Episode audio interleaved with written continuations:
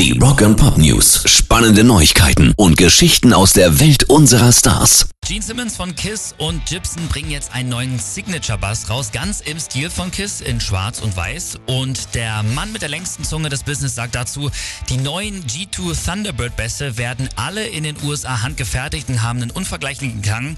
Das Design ist so schön und sammelwürdig, das ist wirklich ein Kunstwerk. Allerdings muss man auch sagen, die Schönheiten kosten bisschen. Ne? 2799 Dollar ruft Gibson nämlich für einen Gene Simmons Signature Bass auf.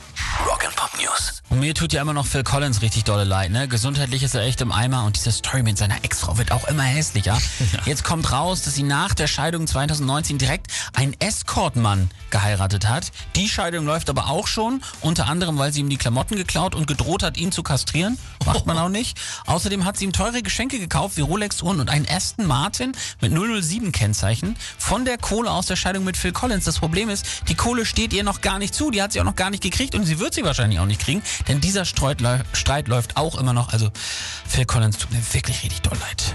Rock and Pop News. Gute Nachrichten gibt's dafür aber für junge Nachwuchsmusiker in Kalifornien, denn jetzt ist rausgekommen, dass Eddie Van Halen einen sehr großen, vermutlich sogar siebenstelligen Betrag für die The Mr. Hollands Opus Foundation in seinem Testament hinterlassen hat. Das ist eine Organisation zur Förderung des musikalischen Nachwuchs in Kalifornien und äh, die betreiben vor allem Musikschulen und die stellen Instrumente zur Verfügung und gerade waren die kaum noch in der Lage, Geld aufzutreiben, eben auch wegen Corona.